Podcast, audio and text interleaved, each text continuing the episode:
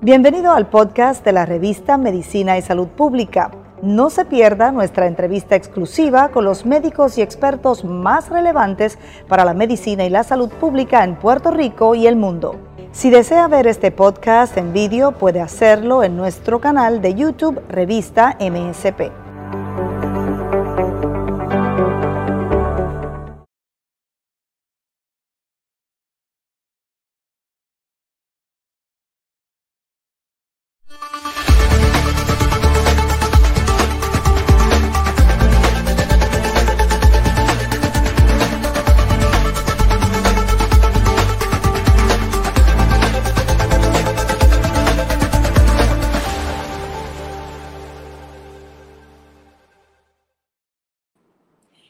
Saludos amigas y amigos de la revista Medicina y Salud Pública. Deseo que todos se encuentren muy bien. Soy Grenda Rivera y les doy la bienvenida a esta mesa redonda virtual en la que estaremos hablando sobre avances en diagnósticos y tratamientos de condiciones gastrointestinales. ¿Y por qué lo hacemos? Y específicamente en el día de hoy, porque el 29 de mayo ha sido designado por la Organización Mundial de Gastroenterología como el Día de la Salud Digestiva.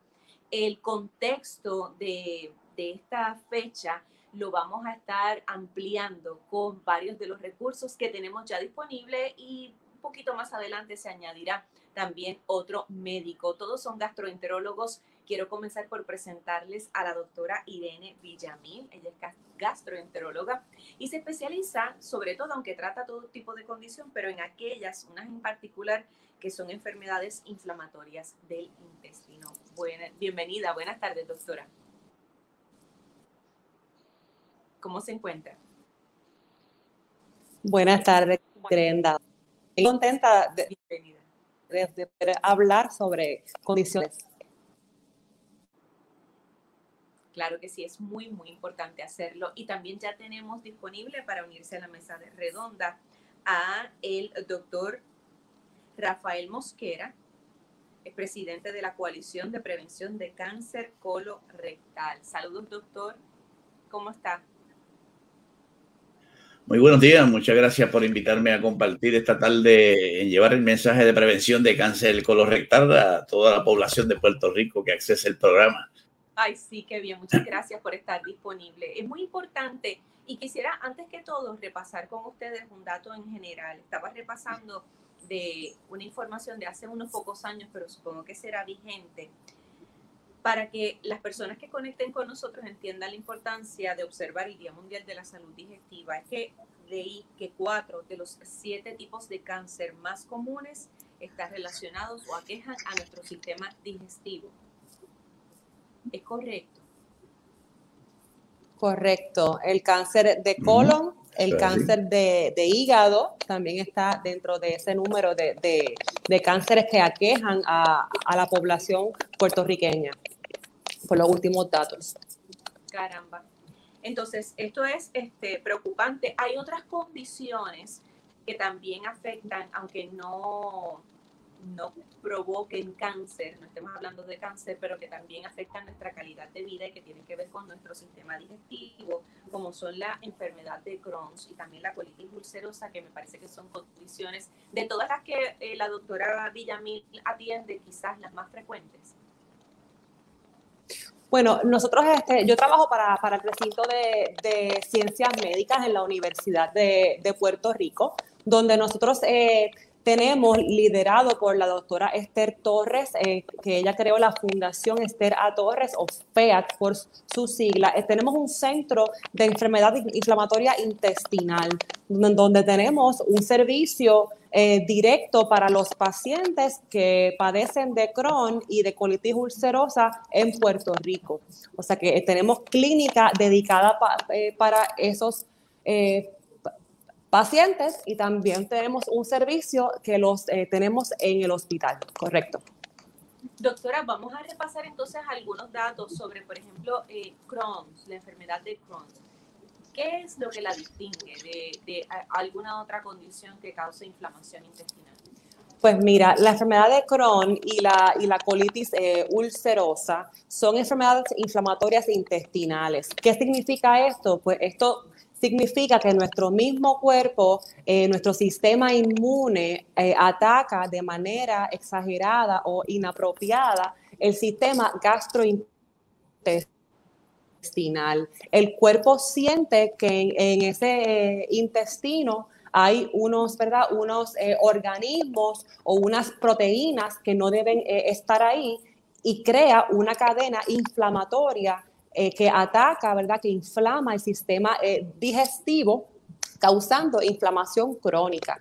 La diferencia entre el Crohn y la colitis ulcerosa es que el Crohn puede, eh, puede ocurrir en cualquier parte del, sistema eh, gastrointestinal, desde la boca hasta el ano, y la colitis ulcerosa solamente afecta el colon o intestino grueso. Entonces, la enfermedad de Crohn es un poco más difícil o es más retante para diagnosticar. Correcto. Eh, ambas eh, enfermedades pueden tener unos síntomas bastante similares y síntomas generales que también podemos ver asociados con otras condiciones. Por ejemplo, este tipo de, enfermedad presenta usualmente, ¿verdad?, con dolor eh, abdominal, diarreas con o sin sangre, pérdida de peso, anemia, ¿verdad? Este, cansancio y todos los síntomas que pueden estar eh, asociados a, esto. Y estos síntomas podemos verlos también en otras condiciones, por lo que se hace retante eh, hacer un, diagnóstico de estos pacientes si se pasan por desapercibido estos síntomas que son claves. Finalmente, entonces, ¿cómo se diagnostica la enfermedad de Crohn? Pues mire, cuando eh, un paciente presenta a su médico generalista, a su médico eh, internista o hasta a su, a su pediatra, porque esto también puede eh, ocurrir en niños, pues el médico se va a dar cuenta que el paciente o está perdiendo peso o tiene anemia o presenta dolor crónico, diarrea crónica y esto, ¿verdad?, incita en hacer una serie de, de pruebas. Usualmente uno comienza por pruebas de laboratorios, CBC, eh, donde podemos ver eh, hemoglobina baja, química, donde podemos ver eh, albúmina baja en, la sangre, y no es hasta que uno sospecha que hay una inflamación intestinal, pues el paciente es referido al médico gastroenterólogo. El gastroenterólogo es quien entonces pone todo este, este cuadro clínico y entonces comienza por hacer algunas eh, evaluaciones como pueden ser colonoscopía mm. con biopsia eh, y eh, endoscopía. A, medida que uno mira el intestino por dentro, pues uno va atando los cabos y hacemos unas biopsias. Este diagnóstico se puede, ¿verdad? Se, se, se, consolida al, hacer unas biopsias intestinales donde confirmamos el diagnóstico histopatológico.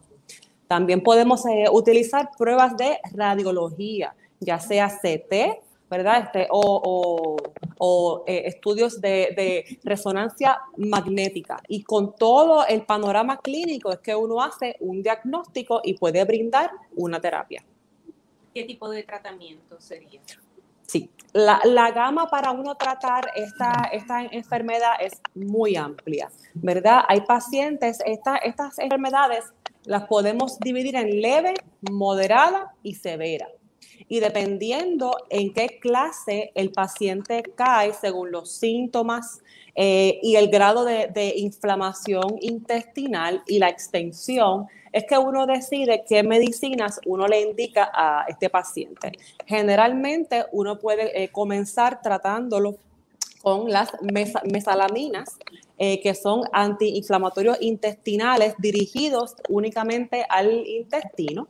También podemos brindar terapia con esteroides, pero es sumamente importante, ¿verdad?, que estos pacientes no deben estar largos tiempos en, los, en, estas medicinas de los esteroides como la prednisona, porque puede causar daño, ¿verdad?, a los huesos, a los ojos eh, y a otros órganos. Luego de esto, pues tenemos otras gamas de medicinas más eh, avanzadas que se llaman los medicamentos biológicos, dentro de los que hay una gama, ¿verdad? Este, dependiendo de qué, qué fenotipo de la enfermedad el paciente presenta. Ok, eso es interesante. Yo creo que lo podemos ampliar un poquito más adelante cuando ya entremos de lleno con el doctor este Mosquera hablar de, de el cáncer colorectal. Pero antes, eh, eh, antes de pasar con el doctor Mosquera, doctora Villamil, mm. ¿puede alguna de estas condiciones, o por ejemplo la enfermedad de Crohn, degenerar en cáncer? Correcto, y eso es sumamente importante, porque por eso es que nosotros somos tan enfáticos eh, en concienciar sobre esta enfermedad, porque la inflamación crónica, cuando no se trata adecuadamente, puede desencadenar en displasia, que son cambios de precáncer, y por ende poder desarrollar cáncer el paciente más adentrado eh, en la condición. O sea que sí, verdaderamente, tanto en Crohn como en colitis ulcerosa, eh, hay un riesgo de padecer de cáncer eh, colorectal si la condición no se trata a tiempo. Importante saber eso. Ahora sí, doctor este, Mosquera, en su experiencia y dentro de también los datos que recoge la propia eh, coalición de prevención de cáncer colorectal. Ay, me parece que perdimos la conexión con el doctor Mosquera. Pero vamos a procurar restablecerla de inmediato, sino de todos modos, claro. En lo que el doctor Mosquera se vuelve a, a conectar, entonces, voy a aprovechar, doctora, para ampliar sobre lo último que dijo. Usted mencionó que eh, opción, como opción de tratamiento están los eh, tratamientos o medicamentos biológicos. Estos se asimilan entonces mejor por el cuerpo y se reducen los, esos efectos secundarios. Bueno, es que estos eh, se, le llaman lógicos porque son una gama de, medicamentos que van a estar eh, controlando la, inflamación en, las diferentes partes de la cadena eh, inflamatoria, ¿verdad? Y hay diferentes áreas donde cada medicamento trabaja. Por ejemplo, tenemos los, eh, medicamentos contra el factor tumoral de necrosis alfa, que de eso tiene este, tenemos eh, varios disponibles como el, el, adalimumab y el infliximab. ¿Verdad? Y estos van a estar trabajando en una parte de, de la cadena. Y fueron los primeros medicamentos biológicos eh, indicados para esta condición eh, temprano en los años 2000, aunque ya estaban indicados para otras condiciones reumatológicas. También eh, dentro de, los, de las medicinas biológicas eh, también tenemos eh, ¿verdad? las antiintegrinas, ¿verdad? Como sería el, el entibio, eh, y eh, también tenemos el Estelara, que va a estar trabajando con las interleuquinas 23. Eh, o sea que son diferentes áreas en el sistema ¿verdad? De, de, la, de la cadena inflamatoria que uno puede bloquear ¿verdad? para detener esa cadena inflamatoria y que el paciente no se le perpetúe esta inflamación crónica que es la que lleva a las complicaciones. Entiendo. ¿Y este es un paciente que debería estar en tratamiento de por vida? Sí. Esta, esta condición no tiene cura, ¿verdad? Pero sí tiene eh, opciones de medicamentos, ¿verdad? Tenemos terapias para ofrecer al, paciente para poder controlar esta, esta, esta condición, ya sea el Crohn o la colitis eh, ulcerosa, y entonces poder que el paciente lograr que tenga una, una vida lo más cerca, ¿verdad? O normal, ¿verdad? Eh, en los casos este, que tenemos muchos pacientes que viven muy bien con, con, con su medicina controlada. Qué bueno, eso es bien alentador, bien alentador. Ahora sí. Se volvió a conectar el doctor Mosquera, qué bueno. ¿Nos escucha bien, doctor? ¿Nos escucha bien, doctor Mosquera?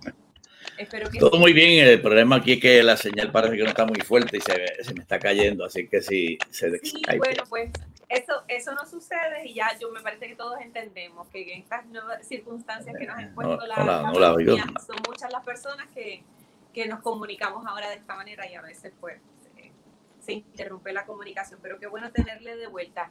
Doctor, en el momento en que, en que sé que este, dejamos de, de, dejó de escuchar, eh, estaba explicando la doctora Villamil que en efecto eh, la enfermedad de Crohn puede degenerar en cáncer y lo que, lo que estaba comenzando a preguntarle era si en su práctica, en su experiencia o también los datos que recoge la coalición de prevención de cáncer colorectal, en efecto hay, han visto un número significativo de, pacientes eh, de cáncer eh, que digamos la, la historia comenzó con enfermedad de Crohn.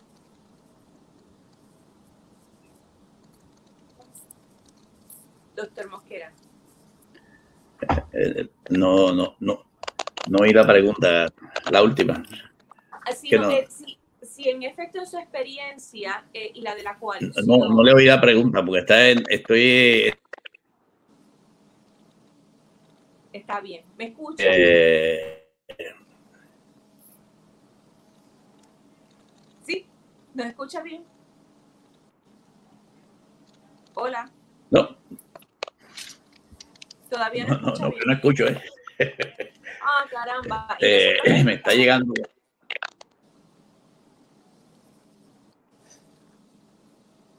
Bueno, ahí la imagen está Se fue. Creo que, creo que no voy a poder participar. Anda. Ok, pero no, Yo creo que no me escucha. La mala señal la, la tenemos todos.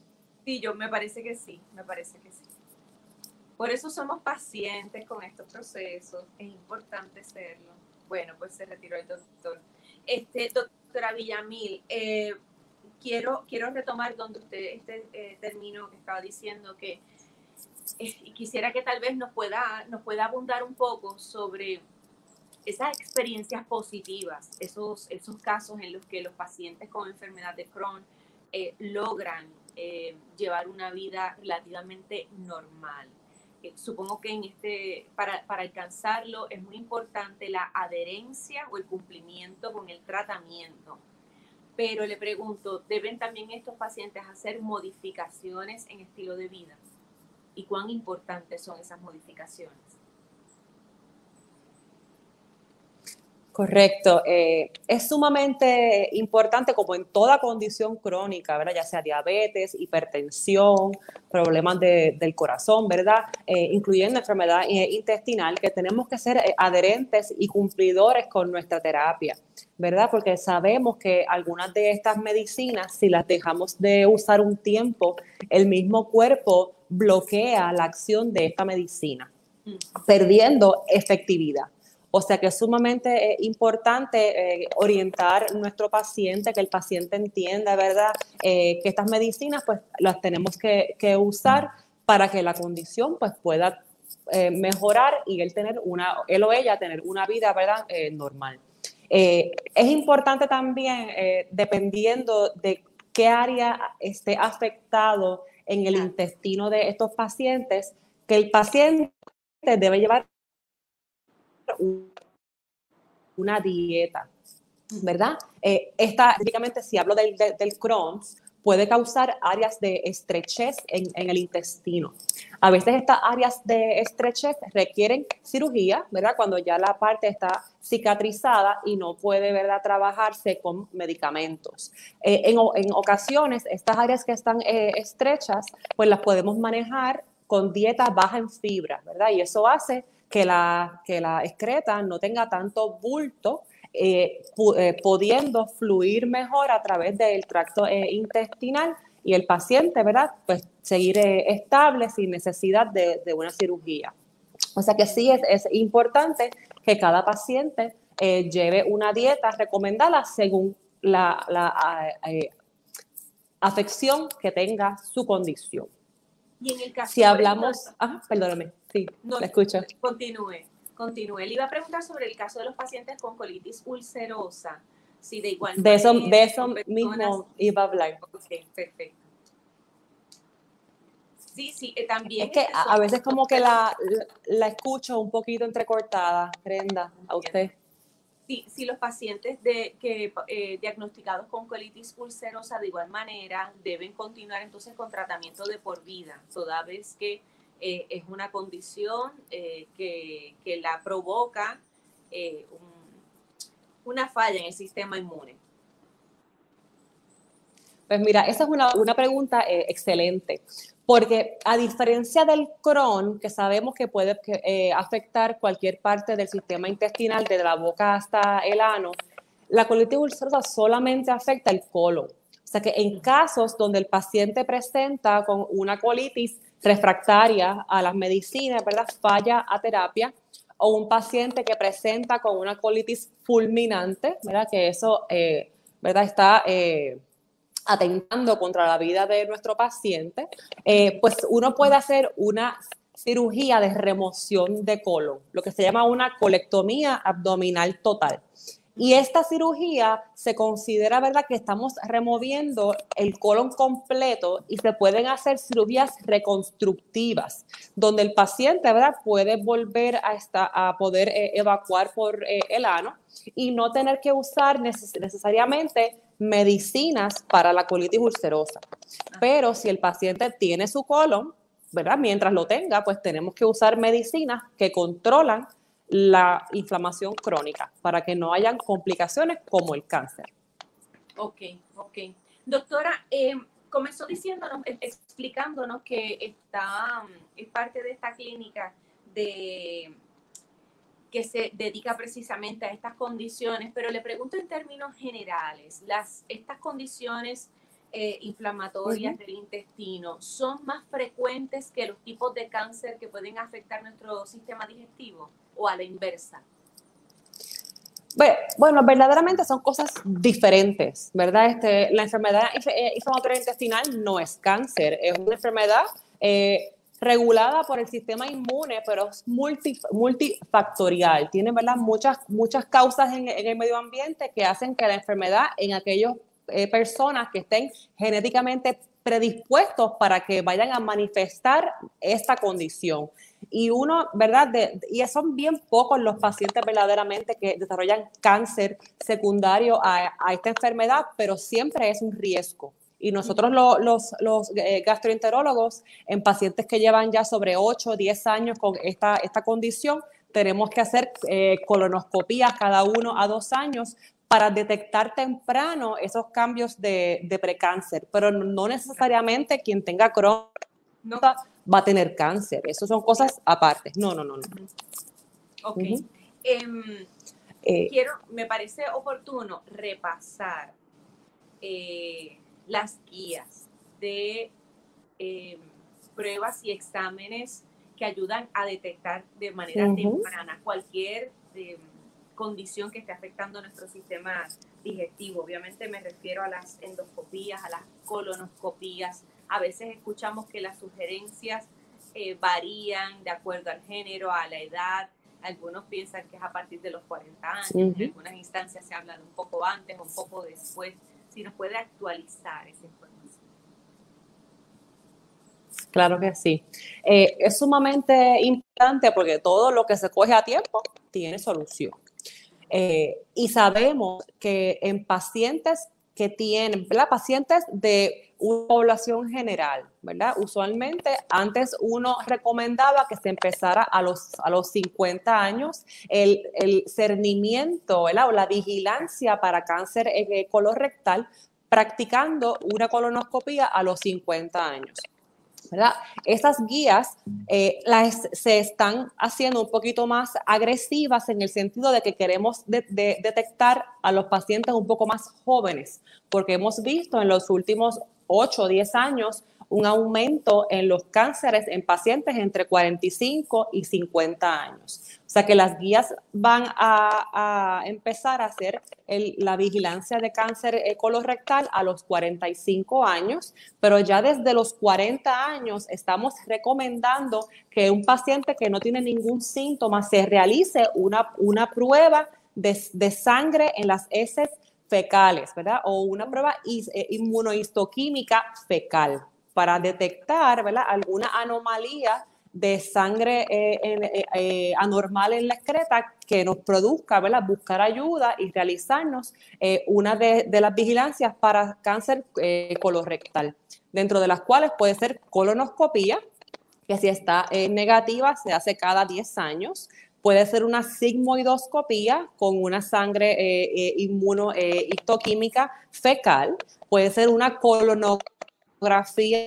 virtual, ¿verdad? En, casos de pacientes que no se le pueda eh, realizar una, una colonoscopia. Eh, y en Estados Unidos también se hacen unas pruebas eh, de, de, DNA fecal, pero sigue siendo el, ¿verdad? La, prueba de oro, hacer la colonoscopía, depende de los síntomas del paciente y de los riesgos del paciente. Cabe destacar que pacientes que tengan eh, algún familiar de primera línea, eso significa padres, hermanos o hijos con cáncer eh, colorectal, toca realizarse la colonoscopia 10 años antes que se le hiciera el diagnóstico a el familiar de primera línea o a los 40 años, lo que venga primero. Ok, ok.